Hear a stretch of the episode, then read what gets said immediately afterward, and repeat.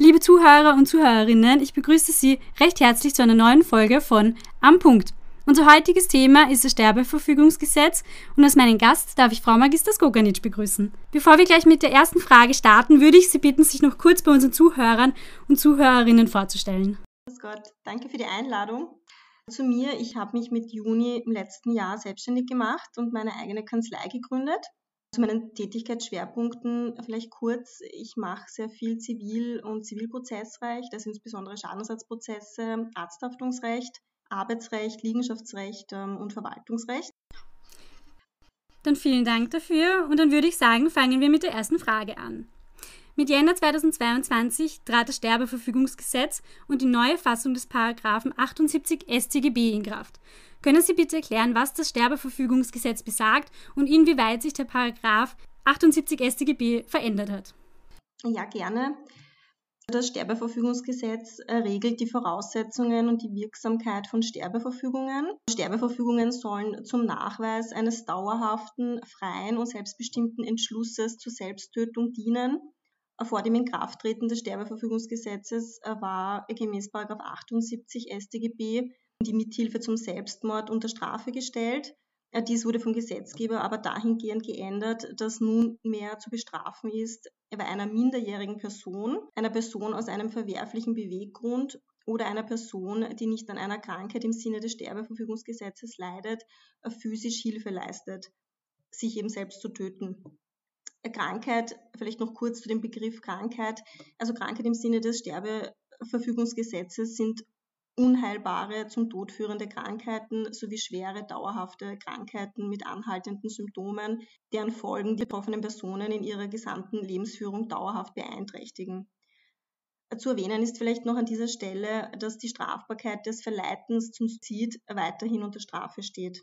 Wenn sich Patienten für den assistierten Suizid entscheiden, welchen Prozess müssen diese von der Entscheidung bis zur Durchführung letztendlich durchlaufen? Gibt es bestimmte Voraussetzungen, rechtliche Vorgaben, an welche diese sich zu halten haben?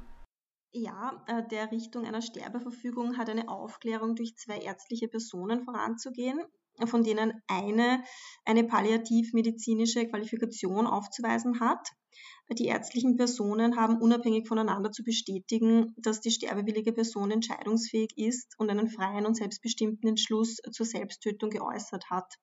Eine Sterbeverfügung kann frühestens zwölf Wochen nach der ersten ärztlichen Aufklärung errichtet werden. Hat eine ärztliche Person bestätigt, dass die sterbewillige Person an einer unheilbaren, zum Tod führenden Erkrankung leidet und in der terminalen Phase sprich also die Krankheit ein Stadium erreicht hat, in dem sie nach medizinischem Ermessen voraussichtlich innerhalb von sechs Monaten zum Tode führen wird, eingetreten ist, also ist eine Richtung nach zwei Wochen zulässig. Wird eine Sterbeverfügung nicht innerhalb eines Jahres nach der zweiten ärztlichen Aufklärung errichtet, so muss die sterbewillige Person eine neuerliche Bestätigung einer ärztlichen Person beibringen, die wiederum ein Jahr gültig ist. Die Sterbeverfügung ist schriftlich vor einer dokumentierenden Person zu errichten. Das kann ein Notar bzw. eine Notarin oder ein rechtskundiger Mitarbeiter bzw. eine rechtskundige Mitarbeiterin der Patientenvertretung sein. Die Dokumentation über die ärztliche Aufklärung ist von der dokumentierenden Person in der Sterbeverfügung wiederzugeben. Die dokumentierende Person hat die sterbewillige Person über rechtliche Aspekte wie die mögliche Errichtung einer Patientenverfügung oder Vorsorgevollmacht, die Errichtung einer letztwilligen Verfügung sowie die strafrechtlichen Grenzen der Hilfeleistung zu belehren. Das Original der Sterbeverfügung ist sodann der sterbewilligen Person auszuhändigen und für die Aufbewahrung einer Abschrift ist wiederum der Notar bzw. die Notarin oder ein rechtskundiger Mitarbeiter bzw. eine rechtskundige Mitarbeiterin der Patientenvertretung verantwortlich. Die dokumentierende Person hat unmittelbar nach der Errichtung einer Sterbeverfügung die Identifikationsdaten an das Sterbeverfügungsregister zu übermitteln. Diese Daten sollen sowohl den, dem Apotheker bzw. der Apothekerin als auch den Strafverfolgungsbehörden eine verlässliche Identifizierung ermöglichen. Wichtig zu erwähnen ist noch, dass eine Sterbeverfügung nur höchstpersönlich errichtet werden kann. Die sterbewillige Person muss sowohl im Zeitpunkt der Aufklärung als auch im Zeitpunkt der Errichtung der Sterbeverfügung volljährig und entscheidungsfähig sein. Der Entschluss, ihr Leben zu beenden, muss frei und selbstbestimmt, insbesondere eben frei von Irrtum, List, Täuschung, psychischem und physischem Zwang und Beeinflussung durch Dritte gefasst werden. Eine Sterbeverfügung kann nur eine Person errichten, die an einer unheilbaren, zum Tode führenden Krankheit oder an einer schweren, dauerhaften Krankheit mit anhaltenden Symptomen leidet, deren Folgen die betroffene Person in ihrer gesamten Lebensführung dauerhaft beeinträchtigen. Wobei die Krankheit eine für die betroffene Person nicht anders abwendbaren Leidenszustand mit sich bringt. Wie Sie bereits angesprochen haben, muss vor der Errichtung einer Sterbeverfügung ein aufklärendes Gespräch durch zwei ärztliche Personen erfolgen. Eine von denen muss palliativmedizinische Qualifikation aufweisen. Können Sie hierzu bitte noch etwas ins Detail gehen? Ja, gerne.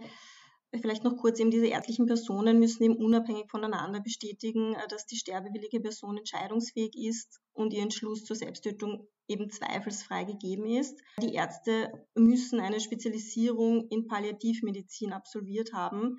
Dies deshalb, äh, das dient einfach der Gewährleistung einer konkreten Information der sterbewilligen Person über die in Betracht kommenden palliativmedizinischen Maßnahmen. Und sollte der Patient nun bei dem assistierten Suizid Hilfeleistungen wünschen, inwieweit können diese geleistet werden? Was ist rechtlich erlaubt? Na, ganz grundsätzlich ist weder eine natürliche noch eine juristische Person verpflichtet, eine Hilfeleistung wie etwa die Abgabe des Präparats durch einen Apotheker bzw. eine Apothekerin äh, zu erbringen, noch eine ärztliche Aufklärung durchzuführen oder an der Errichtung einer Sterbeverfügung mitzuwirken. Ein darauf gerichtetes vertragliches Leistungsversprechen kann jedenfalls nicht gerichtlich geltend gemacht werden. Entscheidet sich jetzt eine Person jedoch dafür, Hilfe zu leisten, darf das Präparat nur von einer öffentlichen Apotheke in der Sterbeverfügung angegebenen Dosierung samt der erforderlichen Begleitmedikation an die in der Sterbeverfügung namentlich genannte hilfeleistende Person eben nach Vorlage einer wirksamen Sterbeverfügung abgegeben werden. Die Abgabe und eine allfällige Zurückgabe sind an das Sterbeverfügungsregister unter Angabe des Datums der abgegebenen Apotheke und der Identifikationsdaten der abgegebenen Person zu melden. Ist die Sterbeverfügung eine absolute Bedingung für die Straffreiheit beim assistierten Suizid? Es ist davon auszugehen, dass in den Fällen, in denen der Entschluss der sterbewilligen Person, ihr Leben zu beenden, nicht frei und selbstbestimmt ist, bei Vorliegen der jeweiligen übrigen Tatbestandsvoraussetzungen eine Strafbarkeit entweder gemäß 78 äh, Absatz 1 StGB, das Verleiten zum Suizid, oder nach 75 Mord oder 76 Totschlag oder 80 ist die fahrlässige Tötung, die sogenannten Fremdtötungsdelikte. Hier müsste man dann schauen, wenn, also wenn die Tatbestandsvoraussetzungen gegeben sind, könnte sich hier sehr wohl ein Straftatbestand verwirklicht haben. Auf der subjektiven Tatseite ist entsprechend den allgemeinen strafrechtlichen Grundsätzen zumindest der Eventualvorsatz des Täters hinsichtlich sämtlicher Tatbestandsmerkmale erforderlich.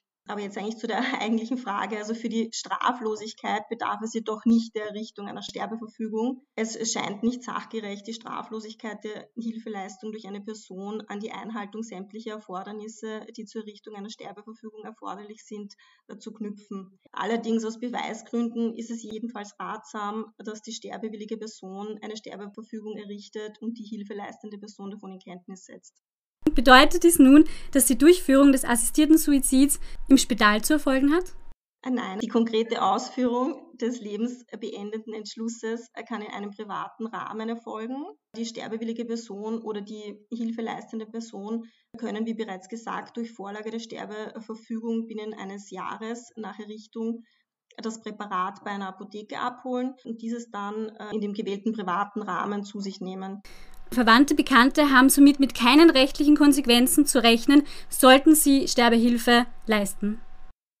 Grundsätzlich sind mit keinen rechtlichen Konsequenzen zu rechnen, wenn sich die hilfeleistenden Personen im Rahmen des Sterbeverfügungsgesetzes bewegen. Äh, die hilfeleistende äh, Person muss volljährig sein und entscheidungsfähig sein und bereit sein, die sterbewillige Person bei der Durchführung der lebensbeendenden Maßnahmen zu unterstützen.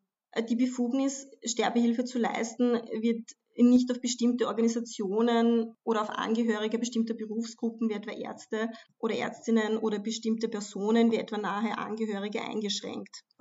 Die hilfeleistende Person darf nur nicht mit der Person ident sein, die die Aufklärung leistet oder die Sterbeverfügung dokumentiert. Vielleicht noch kurz zu dem Begriff Hilfeleistung. Also Hilfeleistung kann nur dort vorliegen, wo die sterbewillige Person selbst die lebensbeendende Maßnahme durchführt. Ansonsten liegt keine Hilfeleistung bei einer Selbsttötung, sondern eine Fremdtötung vor. Die sterbewillige Person muss sozusagen die Herrschaft über den lebensbeendenden Verlauf behalten. Aber nicht nur Spitäler, Ärzte, Patienten, Verwandte selber sind von dem neuen Sterbeverfügungsgesetz betroffen. Können Sie bitte klären, welche Aufgaben auf die Notare, die Patientenvertretung und auch auf die Apotheken zukommen wird? Also vor der Errichtung einer Sterbeverfügung hat die dokumentierende Person, wie Sie schon gesagt haben, das betrifft Notare bzw. Notarinnen, und Patientenvertretungen, also Mitarbeiter von Patientenvertretungen, durch Einsicht ins Sterbeverfügungsregister zu prüfen, ob die sterbewillige Person bereits eine Sterbeverfügung errichtet hat und ob gegen Vorlage einer früheren Sterbeverfügung bereits ein Präparat ausgefolgt wurde. Ist eine vorhergehende Sterbeverfügung noch gültig, so muss sie vor Errichtung einer neuen Sterbeverfügung widerrufen werden.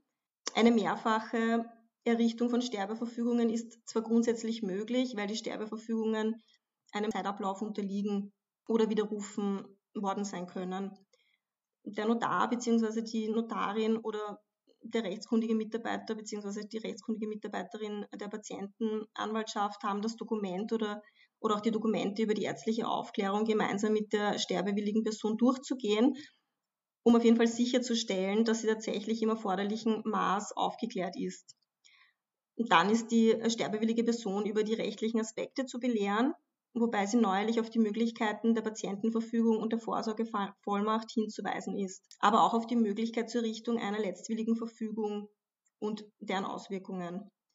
In der Sterbeverfügung ist sodann der Entschluss äh, der sterbewilligen Person, ihr Leben zu beenden, festzuhalten, wobei die Erklärung beizufügen ist, dass dieser Entschluss eben frei und selbstbestimmt nach ausführlicher Aufklärung gefasst wurde. Diese Verfügung ist von der sterbewilligen Person zu unterschreiben. Nach der eigentlichen Sterbeverfügung hat die dokumentierende Person zu bestätigen, dass die sterbewillige Person einen freien und selbstbestimmten Entschluss vor ihr bekräftigt hat, dass sie entscheidungsfähig ist, dass die notwendige Aufklärung durchgeführt wurde und dass die Wartefrist eingehalten worden ist. Die dokumentierende Person hat eine Abschrift der Sterbeverfügung sodann aufzubewahren. Zu den Apothekern, Apothekerinnen. Der Apotheker bzw. die Apothekerin lässt sich die Sterbeverfügung zeigen und verifiziert durch Einsicht in das Register, dass nicht schon einmal ein Präparat ausgefolgt worden ist. Dadurch soll eben einem möglichen Missbrauch vorgebeugt werden. Der Apotheker bzw. die Apothekerin übergeben sodann das Präparat an die sterbewillige Person oder an die hilfeleistende Person, welche in der Sterbeverfügung genannt ist. Vielen Dank für diese ausführliche Aufklärung. Nun kommen wir auch schon zu unserer letzten Frage. Ist jedes Spital dazu verpflichtet, Sterbehilfe anzubieten? Ja, wie bereits erwähnt, ist keine natürliche oder juristische Person verpflichtet, eine Hilfeleistung wie etwa die Abgabe des Präparats äh, durch eine Apothekerin, durch einen Apotheker äh, zu erbringen oder eine ärztliche Aufklärung durchzuführen oder an der Errichtung einer Sterbeverfügung mitzuwirken. Ein darauf gerichtetes vertragliches Leistungsversprechen kann auch nicht gerichtlich geltend gemacht werden.